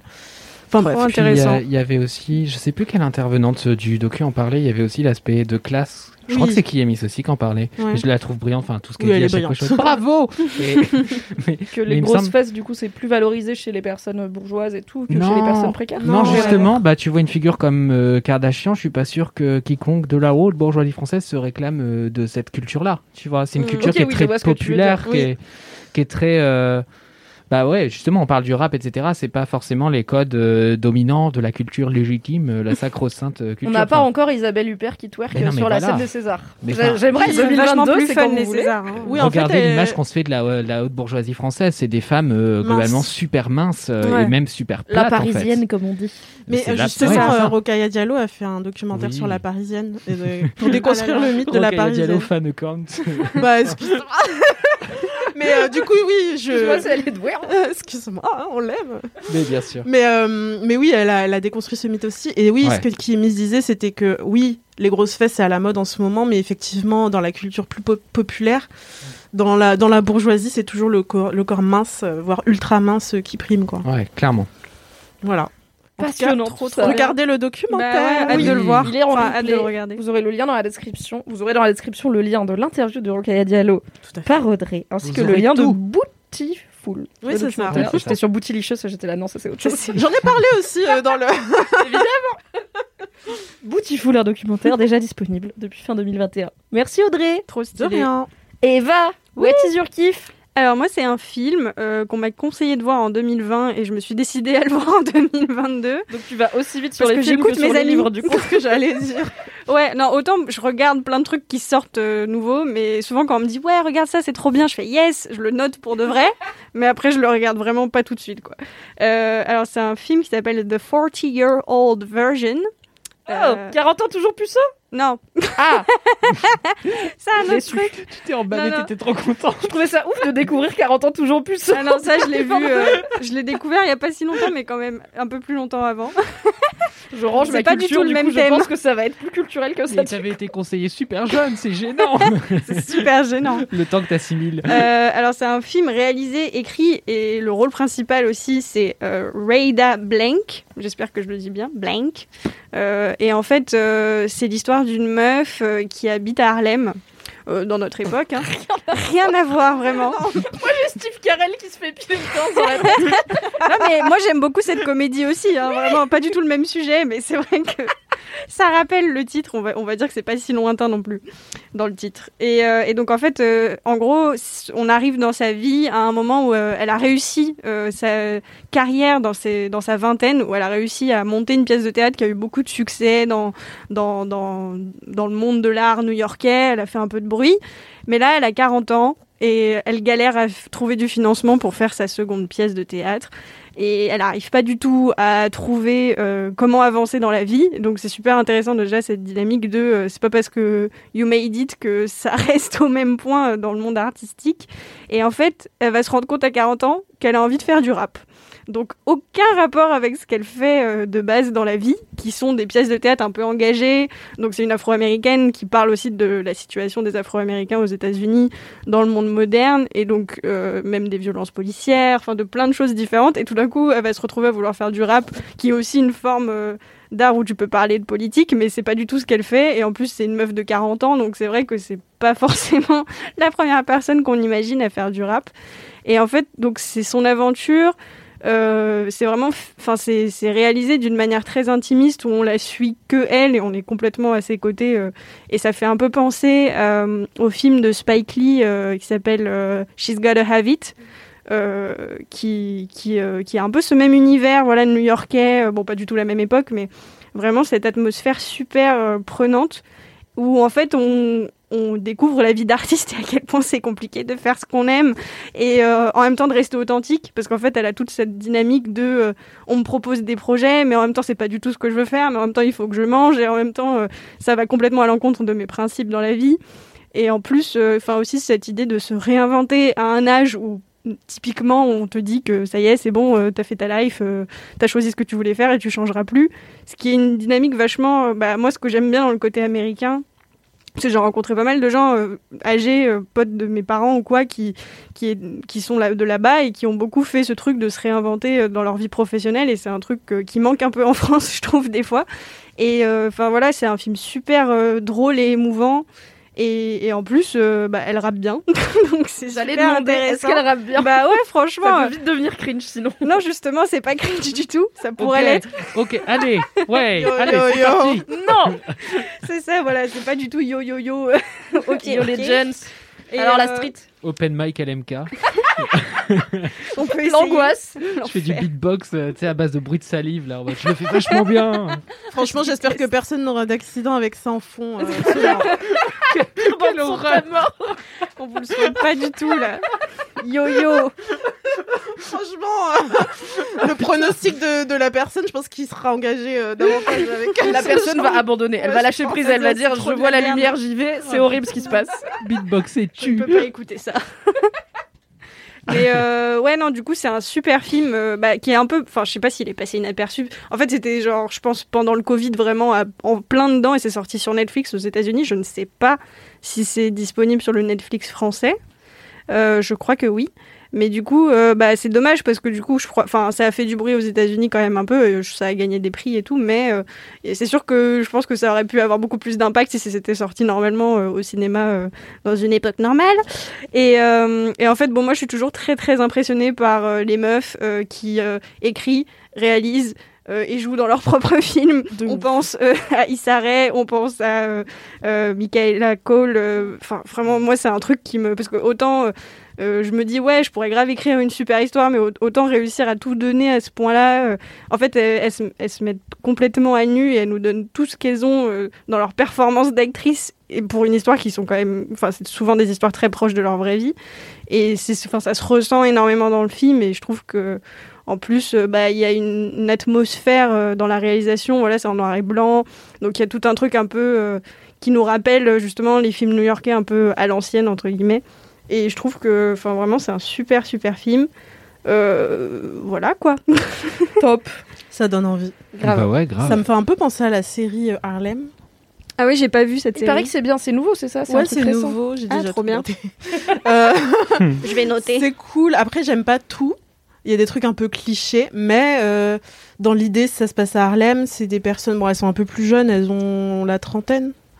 Euh, mais il y a cet aspect aussi, euh, notamment avec euh, l'un des personnages dont j'oublie le nom, mais pareil, qui veut devenir actrice, comédienne, etc. Et qui, qui, qui a ce dilemme-là de vouloir, de vouloir bah, rester dans son truc, mais en même temps, elle doit manger, donc elle Mm. accepte des, Des gigs un, fun, peu ouais. moins, un peu moins fun et tout.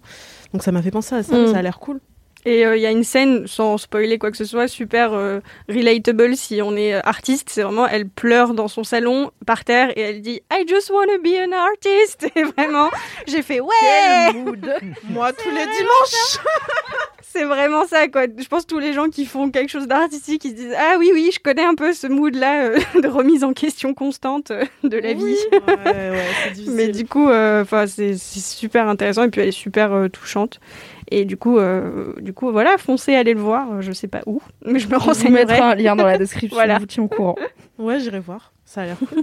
Merci Eva pour ce Ah. kiff qui euh, m'offre une petite transition vers mon kiff Ah. puisque euh, mon kiff je l'ai achevé hier et à un moment dedans ça parle de quelqu'un qui se demande si euh, il va réussir à vivre de son art qui est le rap et la musique euh, hip-hop euh, ou pas. C'est quelque chose, je sais, les gens vont me dire, j'en ai déjà parlé dans Laisse-moi kiffer, mais petit 1, c'est mon podcast, je fais ce que je veux. Petit 2, c'était il y a longtemps, il y a une nouvelle saison, il faut que je vous en reparle. Et petit 3, ça fait toujours plaisir, on en a besoin en 2022. Queer Eye est de retour sur Netflix depuis le 31 décembre, où on a fêté la fin 2021 avec une nouvelle saison de 10 épisodes qui se déroule au Texas. Queer Eye Wow. contexte, si vous n'avez pas et que vous n'écoutez pas Laisse-moi kiffer depuis le tout début. Queer Eye, c'est une émission de télé-réalité, on va dire euh, Netflix, inspirée d'un concept qui existait au début des années 2000, mais un peu remanié quand même à la sauce plus moderne. Euh, s'appelle Queer Eye parce que c'est quatre hommes gays et une personne non binaire qui, à chaque épisode, vont voir une personne qui a besoin d'aide globalement dans sa vie et euh, qui a été euh, nommée dans l'aventure par généralement ses proches et l'aide en lui faisant un relooking, mais pas un relooking à la Christina Cordula où c'est juste cache tes bras et couche-toi les, coupe-toi les cheveux. C'est plutôt de quoi as-tu besoin dans ta vie pour être la meilleure version de toi-même, qu'est-ce qui te bloque et comment on peut t'aider? Donc c'est que des trucs sur la confiance en soi, assumer pleinement qui on est, etc. Et euh, ça a toujours été dans des coins un peu conservateurs des États-Unis, puisqu'ils ont été en Géorgie notamment, qui est pas un État euh, connu pour être, euh, voilà, ils sont pas à Manhattan où tout le monde est à peu près habitué à voir cinq personnes queer qui se baladent. Il y a voilà, il y a euh, la personne non binaire, mais aussi d'autres qui portent euh, souvent des jupes, des robes, des choses comme ça. Donc c'est pas euh, les, les mecs les plus dans la virilité traditionnelle toxique, on va dire. Et là, ils se retrouvent au Texas pendant 10 épisodes. Chaque épisode, ils vont voir une personne et ils l'aident. Et moi, Queer Eye, c'est ma passion parce que déjà c'est tellement feel good et j'avais peur du côté un peu euh, des fois c'est un peu dégoulinant les trucs à l'américaine genre waouh j'ai vraiment reconnecté avec moi-même et réussi mon rêve j'avais peur du côté un peu gnangnan Disney RuPaul Drag Race, hein. De quoi RuPaul Drag Race, il y a des moments comme ça où ça dégouline. hein. mais il y a des moments tu vois c'est Oh pas tout le truc Ah quoi non, heureusement, ouais. Il y a- c'est pas un téléfilm de Noël non plus le truc Ah. J'avais peur du côté parfois un peu caricatural qu'on peut donner des hommes gays dans ce genre d'émission. Et au final, bah, Queer Eye a vraiment réussi, euh, ça fait quand même pas mal de saisons, ils ont vraiment réussi à transformer l'essai et à apporter quelque chose de très rafraîchissant dans, les... dans la télé au sens large, dans le streaming. Et euh, cette saison, je trouve, même si on peut se dire que... on- En fait, on a à la fois un peu fait le tour du concept et en même temps c'est toujours bien parce que les personnes ont toujours un parcours touchant. Là, c'est la, saison qu'ils ont tournée pendant le Covid. Donc euh, en plus, euh, il y a des gens qui n'ont pas pu. Normalement, ils font une semaine avec la personne, ou du coup, pour expliquer, donc ils sont cinq. Il y en a un qui gère la mode, un qui gère la donc la Jonathan euh, qui est non binaire mais qui est ok pour être genré au masculin, mais du coup je le précise quand même qui gère la beauté, tout ce qui est cheveux, barbe, etc. Il y a un mec qui est la personne qui travaille le plus de l'émission, qui retape l'intégralité de ta baraque pendant une semaine pendant que toi tu te fais coiffer. Il y en a un qui t'apprend à cuisiner de façon saine et à revoir un peu ton rapport à la bouffe. Mais c'est un crossover de toutes les téléréalités. ça. C'est ça, c'est vrai, il y a moi, j'aime trop. Tu n'aimes pas choisir, il y a tout dedans. Putain, t'as Valérie Damido Et- et, les autres. Et Cyril Lignac, Oh et la les maçons du cœur, et Christina Cordula, il y a tout le monde. c'est vraiment Non, mais j'adore. C'est l'enfer. Et ils arrivent tous à 5 et ils font beaucoup de bruit et ils adorent les chiens et essayer les vêtements des gens. Ah, y a Et t'as donc la dernière personne, euh, le dernier mec Caramo qui est euh, semi-thérapeute. Enfin, il est pas thérapeute donc il est Semi. pas. En fait, le truc c'est qu'il est pas thérapeute de formation donc il le D'accord. présente pas comme un psy et comme euh, l'expert santé mentale parce que au bout d'un. Enfin, franchement. T'as une des personnes là, épisode. Bon, il y a un épisode où il parle avec une personne qui a vécu. euh, qui a accueilli chez. Donc, c'est un mec qui a accueilli chez lui sa mère qui était en fin de vie, qui lui a lui-même administré le cocktail de drogue qui allait finir par mettre fin à sa vie, qui lui-même à ce moment-là était accro à la morphine, qui du coup en a pris aussi, s'est endormi dans le lit et s'est Ah. réveillé 6 heures plus tard à côté de sa mère morte. Ok Ah, l'enfer. Caramo, Oh, il est pas psy. Il va pas commencer à aller apprendre à ce gars comment gérer ce trauma parce qu'il peut pas. Il sait pas et tu vois qu'il est là. Ouh là là, Ouais, ouh là là là là. quelque chose. Gros morceau. Ah oui, Et le mec, il lui ça. fait shit's fucked up, man. Et je suis là, ouais, shit's fucked up, man. Donc voilà, il est pas Wow. thérapeute de formation. Et euh, il l'appelle l'expert culture. Et en gros, son boulot, c'est voilà, tout l'aspect un peu santé mentale, on parle des blocages qu'il peut y avoir. En gros, comme les autres, ils ont chacun un truc à faire.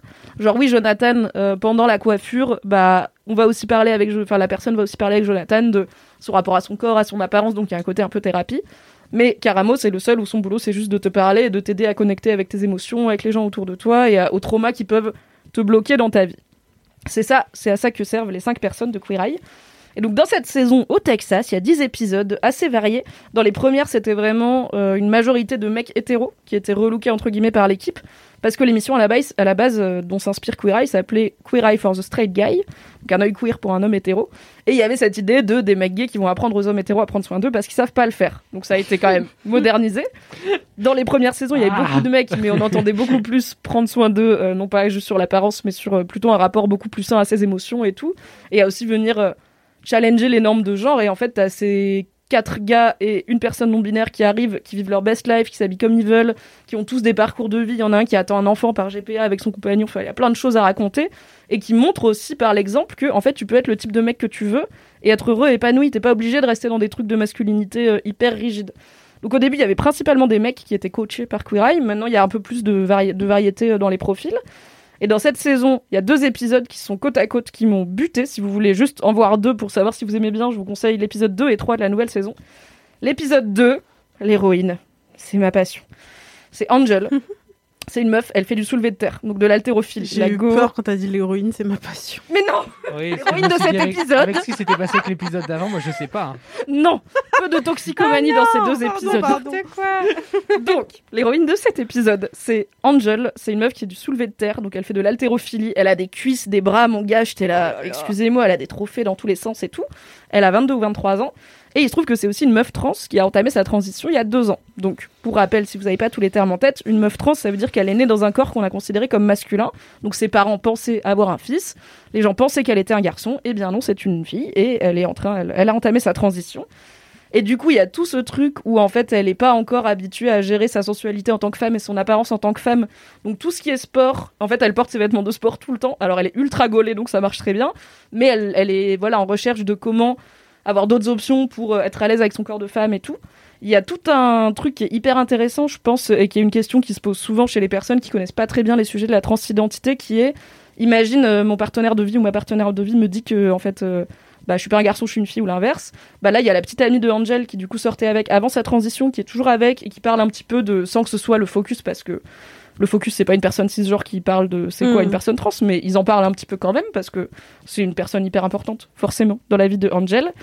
Et il y a tout un discours sur son daron qui, a, qui est d'origine mexicaine, qui a eu beaucoup de mal, enfin qui au début de l'épisode n'a pas accepté sa transition et ne lui parle plus depuis. Du coup, bah évidemment, la question va se poser de est-ce que c'est possible de le contacter, de renouer un peu du lien avec l'accord de Angel, il faut qu'elle soit euh, chaude pour ça et tout. Et en fait, enfin, l'épisode était ouf. La meuf a un sourire, enfin, c'est incroyable. Au, au moment où Jonathan l'a maquillée, la coiffe et du coup euh, la met dans des stéréotypes beaucoup plus féminins, elle se regarde dans le miroir et vraiment ses yeux ils s'illuminent en mode ah yes, ah yes, ça y est, c'est ça, c'est ça le truc. Et j'étais là genre crever. Vraiment, j'ai chialé de façon très laide. Ah. Il y a tout le truc avec son daron, le daron il pleure, tout le monde pleure. Et en fait, je me suis dit quand même, euh, on entend de plus en plus que Netflix il force, il force un peu avec les LGBTQ, euh, ils sont hyper wokistes, ils mettent des quotas partout. Je pense que c'est pas 100% faux. Il y a vraiment des fois des productions Netflix où t'es là, ok, on a un peu coché toutes les cases euh, de la série moderne, mais est-ce que ça raconte vraiment des choses intéressantes? Mais là, je me suis quand même retrouvée devant Netflix avec une meuf trans haltérophile qui serre dans ses bras son père mexicain en larmes et qui se réconcilie. J'étais là. En fait, c'est quand même dingue de voir ça sur un truc aussi grand public avec tout le discours de l'épisode qui t'explique pile les bons trucs autour de en fait voilà la trans en fait à la fin c'est juste une meuf qui veut être heureuse et comment on peut être contre ça donc bon j'étais au bout de ma vie l'épisode sur Angel regardez-le il est trop bien et en plus ça donne plein d'idées de look parce qu'elle a un look euh, hyper grunge et tout genre ses tenues j'étais là bonjour Stylé. on va chercher des petites dupes euh, sur internet. Et l'épisode juste après, complètement un autre délire. C'est un gars, un éleveur de bœuf euh, de genre euh, 30 ans, euh, qui est ultra macho man. euh, donc il a un ranch, il élève du bœuf euh, wagyu, donc euh, le bœuf euh, Ah ouais. le plus cher du monde après le bœuf de Kobe. Il mange du bœuf tout le temps, du bœuf et des patates. Il mange pas de légumes. Il avait une meuf euh, qu'il a nommée, c'est son ex, mais ils sont toujours proches. Évidemment, il l'a trompée, donc ils sont plus ensemble. Et en gros, le gars, il vit sur son ranch, il vit dans un container, genre les shipping containers, Ouais. qui est genre abandonné à moitié au milieu de son ranch. Et je suis là. Franchement, fraté, t'as niqué, t'as niqué ton ex là-dedans parce qu'elle est jolie, hein. t'es- tu vois, sympa. Elle est vraiment sympa, quoi. Le gars, ils arrivent à 9h30 du mat dans son ranch, il est euh, debout sur une barrière avec une bière à la main, Oh, il lui lave les cliché. cheveux, voilà, l'eau elle est marron après. Il a les cheveux au carré et l'eau elle est marron, ils sont là, mec, vraiment l'eau elle est Mais où ils trouvent ces gens? C'est oui, C'est leur proche qui les nomine, écoute. c'est ouf. C'est Ouais. une intervention un peu. euh, Ah, c'est une grosse intervention. grosse Et en fait, ce mec-là, à 17 ans, il est parti faire l'armée. À 20 ans, il menait des hommes, du coup, euh, au combat au Moyen-Orient. Et Ah euh, il est revenu et il sait pas, en fait, comment être un adulte. Et il est très dans ce truc de masculinité traditionnelle, toxique. Texane, donc les gars ils arrivent, il est vraiment genre, à un moment il leur dit j'ai jamais vu cinq personnes queer en fait en même temps. Bon, probablement que si mais il le sait pas. Mais du coup il Oui. est vraiment, en fait il est un peu homophobe. Enfin vraiment il est, oui il est, un- il est un peu homophobe, il est un peu transphobe, il est pas à l'aise avec les masculinités différentes, les expressions de genre différentes, les orientations sexuelles différentes. Mais Queer Eye a toujours eu ce côté. En fait, on va aller parler aux gens qui sont pas comme nous et qui sont pas dans nos bulles. Et en montrant, en fait, c'est juste de la connexion humaine et en montrant que c'est des humains qui connectent, on va aussi montrer qu'il n'y a pas de raison de se détester. Surtout après, enfin. Longue période Trump, etc. Il y avait un épisode dans, dans une, pre- la première saison où ils allaient voir un flic euh, Trumpiste euh, Ouais. pour le relooker. C'était déjà un des flics d'ailleurs qui leur faisait la blague euh, de les arrêter, de leur faire un contrôle oui, sur la route alors que c'était. Caramo qui est afro-américain qui conduit. Ah oui, je me souviens. C'était pas marrant comme blague parce qu'en fait, il y a les- il y a la sirène qui arrive, Caramo Ouais. il est là. C'est la Ok. fin de ma vie. Dans Oh mon expérience de vie, une petite route de campagne avec un flic, c'est pas, C'est pas ouf. c'est pas fun comme prank. Donc Queera, il y a toujours eu ce côté, aller connecter avec des gens de droite, aller connecter avec des gens euh, pas tolérants, fermés d'esprit, homophobes, etc. Sans qu'il, enfin, il va pas non plus les insulter. hein, Il y a pas de, il y a quand même des limites. Mais il a toute une discussion hyper intéressante avec Jonathan, qui est donc une, pers- une personne non binaire. Et où, en fait, il l'appelle euh, sœur, donc il l'appelle monsieur, et Jonathan lui dit, en fait, je suis une personne non binaire, je suis pas un homme, donc je me rends compte que pour toi, c'est poli de m'appeler sœur, parce que tu me confirmes que je suis un homme, même si j'ai les cheveux longs et j'ai une jupe et tout. Mais en fait, t'es pas en train de me faire un compliment, parce que, bah, pour moi, comme pour beaucoup de personnes non binaires, tu peux, tu peux me genrer au féminin ou au masculin, il y a pas de souci, mais j'ai pas envie que tu me dises que je suis un homme. Et le mec, il est là, ok, bah, alors qu'est-ce que je dis? Parce que moi, je veux vraiment être, enfin, c'est très important pour moi d'être poli. Il a ce côté un peu euh, sud, sud des Oui, États-Unis, il yes, tire la chaise, il lève son chapeau, yes ma'am, Ouais. yes ma'am, yes sir. Et là, on lui dit, faut pas dire sœur. Il est là, oh putain, comment je fais du bah coup ouais. Et en fait, il demande, mais du coup, comment je fais? Donc Jonathan, il lui explique. Et il fait, ah ok, donc j'ai le droit de demander les pronoms des gens? Je vais pas, ils vont pas mal le prendre? Et Jonathan était, ah bah non, c'est bien en demandant qu'on sait. Et en fait, c'est pas révolutionnaire comme discours, mais bah ce mec-là, tout comme énormément de gens qui vont regarder l'épisode, n'ont juste jamais eu cette discussion Bah avec une personne non binaire et n'ont jamais. Et après, je suis d'accord que oui, tu peux googler, tu peux te renseigner, mais des fois, il faut que des gens aussi fassent un pas vers toi. Et euh, c'était du coup un super diptyque d'épisodes vraiment très différents qui montre déjà bah, toute la diversité qu'on peut trouver dans un État comme le Texas. C'est immense, hein, le Texas, mais en vrai, en France, c'est pareil. Tu peux trouver des profils très différents partout et qui montre qu'en fait, il n'y a pas mille façons différentes de connecter avec les gens. Juste traite-les comme des humains, fais preuve d'empathie, que tout le monde fasse un pas vers l'autre. Et à la fin, on a quand même appris des choses et on a quand même passé un bon moment et ouvert un petit peu nos horizons. Donc rien que pour ça, Eye, c'est trop bien. Et après, c'est deux épisodes sur les dix épisodes de la nouvelle saison. Et il y a plein de saisons. Donc, au risque de faire un peu de forcing, allez voir Queer Eye sur Netflix. C'est toujours Trop très bien. cool. Oui, c'est trop bien. Moi, j'avais regardé que, genre, enfin, vraiment, ouais, enfin, le premier épisode de la première saison. Et après, bah, j'avais pas forcément continué parce que je devais regarder d'autres trucs, mais c'est vrai que c'est intéressant. C'est euh. trop bien. Et Enfin, c'est fait- vraiment pas suivi, donc tu peux. en- enfin, voilà. moi, je binge Oui, tout des le fois, temps, mais euh, tu peux en snacker un de temps en temps. Tu vois, ça dure genre 40-50 minutes. Ça te fait une pause déj euh, très feel good. Et selon les profils, il y en a où tu vas raisonner plus ou moins. Genre là, il y en a. Il y en a un avec des lycéens où ils essayent de, leur organiser un bal de promo alors qu'il y a le Covid, donc normalement ils devraient pas en avoir. Au début, j'étais là, ça va un peu me faire chier parce qu'en fait, euh, bon, je suis loin du lycée, ça me parle pas trop. Et en fait, c'était trop chou parce que Bah ouais. les pauvres, ils ont passé une année horrible, ils sont trop tristes et tout. J'étais là, non, les bébous.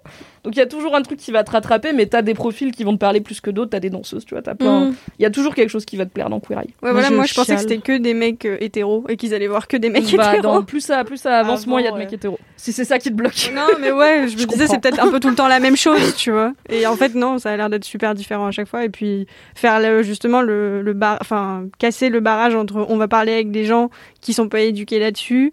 Bah, en fait, ça va sûrement aider des gens pas éduqués là-dessus qui regardent à mieux capter oui. parce qu'il y a des gens comme eux dans le programme. Parce que quand on Carrément. parle entre gens qui sont tous d'accord, bah, malheureusement, en fait, souvent, c'est les gens qui sont déjà d'accord qui vont regarder. Donc, C'est ça marche sûr. moins bien. Après, Mm, ouais, c'est vrai qu'il y a ce truc en effet de. Enfin, il y en a marre que ce soit toujours les mêmes qui fassent des jobs de care, euh, enfin de, Mm, de oui, oui, prendre de c'est soin des, gens, bah, machin et tout. L'épisode avec le rancher a beaucoup fait polémique. Il y a des gens qui disent honnêtement, moi j'ai pas envie de. En fait, j'ai pas envie de regarder ce gars-là. J'ai pas Mm. envie de regarder un mec Bah homophobe se faire aider. J'ai pas envie Ouais, je peux que ça soit encore aux personnes queer de faire un pas vers l'autre et tout, ce que j'entends totalement. Ouais, Après, totalement. l'épisode existe, ces cinq personnes l'ont fait, c'est leur boulot, quoi. C'est une proposition qui peut être débattue, critiquée sans problème. Euh, mais moi, personnellement, il m'a beaucoup touché parce que Oui, bien sûr. non, les mais- trucs de masculinité traditionnelle, ça m'intéresse, ça- j'y Mm. bosse euh, depuis longtemps et tout. Mm. Je comprends aussi l'autre côté. Peut-être qu'un jour, il y aura plus besoin de Queer Eye. Mais en attendant, c'est pas mal que Queer Eye existe. Ah, mais Je totalement. pense que c'est ça la take que Vraiment, je- j'ai hâte de découvrir parce que ça fait longtemps que. J'ai hâte d'avoir je ton avis en vrai. autour du pot, mais euh, ouais, Tu me diras quand t'auras regardé. ouais, grave. Moi, ça me fait chialer. À chaque Ah, de ouf. à Et moi, chaque je chiale facilement aussi, Ah, donc mais je pense je que suis je en larmes. Quand c'est des papis. À un moment, il y a un papy, il est Ah, veuf les depuis papys. 10 ans et tout. Je suis là. Je peux plus. Mais je me J'en demande s'il y a un making-of un jour qui va sortir et en fait, ça se trouve, ils vont voir des gens et des fois ça marche pas et le courant il passe Bah, pas. je et pense, hein. Bah, ça le doit être- casting est quand même tight, mais là par exemple le premier épisode c'est euh, dans un truc où un genre de bar euh, vraiment rural Texas où il y a des cours de danse et euh, d'après les reviews Yelp qui sont sorties depuis, euh, c'est pas forcément un endroit où c'est une très bonne idée d'aller quand t'es un mec gay par exemple. Donc, Yes. euh, Ouais. Parfois c'est parfois on peut rater des choses, ouais. mais au moins il y a un grand panel de personnalités euh, représentées et ça c'est pas mal. Je, je serais curieux de voir à quoi ça ressemblerait en France, honnêtement, ce genre Moi d'émission. aussi. Genre quels endroits craignent, quels discours existent encore. Et je pense qu'on a, on a toujours de quoi euh, tomber de sa chaise. Hein, globalement, je pense qu'il y a des Mm. trucs que t'entends. euh, quand j'entends déjà les gens euh, au moment de, des, des repas euh, de famille, de fin d'année, etc., je, je me rends compte que j'ai la chance d'avoir une famille merveilleuse où euh, tout le monde est tolérant et que genre typiquement mon identité sexuelle a jamais été genre un sujet, ce qui est quand même incroyable. Pareil, je suis végétarien, tout le monde s'en fout. Enfin, ma, Ouais, c'est ma méga grand-mère à chaque fois est en panique. en J'ai des galettes de pommes de terre et des pois chiches pour pas que tu tombes par C'est terre. juste les mamies qui pensent que tu vas mourir de faim, c'est normal. Exactement. Mais je vois les gens et je me dis, vous avez des gens dans votre famille. Qui euh, pas. et je me dis en fait le problème c'est que vous vous retrouvez avec des gens qui bah, politiquement sont des adversaires en fait au-delà des, des gens de votre famille qui sont difficiles à affronter le jour du 25 le reste du temps ces gens la votent le reste du temps ces gens la fréquentent d'autres personnes sont potentiellement oppressifs sont potentiellement Bah, enfin, sûr, dangereuses et du coup j'ai toujours ce truc de j'ai un cocon euh, familial qui fait que c'est difficile de voir à quel point l'horreur existe dans ce clair. On confirme, elle existe. pays ouais Maybe un jour. Queer Eye France. Pas, je- pour l'instant, Ouais, j'avoue que je dis Déjà, Queer Eye France. Là. Oula, ça va sûrement craindre un peu. Mais non, Ouais, un jour on arrivera à bien le hein. faire. On va voir RuPaul's Drag Race France, ce que ça donne. Je suis très Si on s'en sort, maybe Queer Eye Euh, France. bah, maybe Appelez-nous si vous voulez lancer le projet, on pourra faire du consulting. si vous voulez. Allez, sur ce, c'est la fin de ce Laisse-moi kiffer, qui est ma foi un bel épisode, un peu long, mais que du plaisir. Merci beaucoup, cher Dream Team. Merci, Merci. Audrey, Merci. merci Eva, merci Mathis, merci cher LM Crado. Vous avez le topo pour laisser des commentaires, des dédicaces, bref, au pire écoutez l'épisode précédent si vous ne l'avez plus en tête, car on le dit régulièrement. Je vous fais des gros bisous et je vous dis à la semaine prochaine. Bye bye. Bye bye.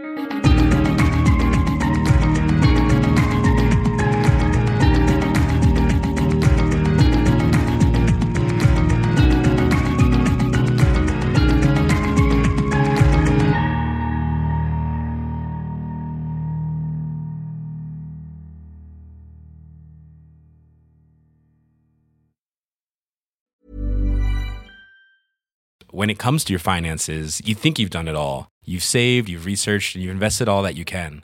Now it's time to take those investments to the next level by using the brand behind every great investor, Yahoo Finance. As America's number one finance destination, Yahoo Finance has everything you need, whether you're a seasoned trader or just dipping your toes into the market. Join the millions of investors who trust Yahoo Finance to guide them on their financial journey. For comprehensive financial news and analysis, visit yahoofinance.com, the number one financial destination, yahoofinance.com.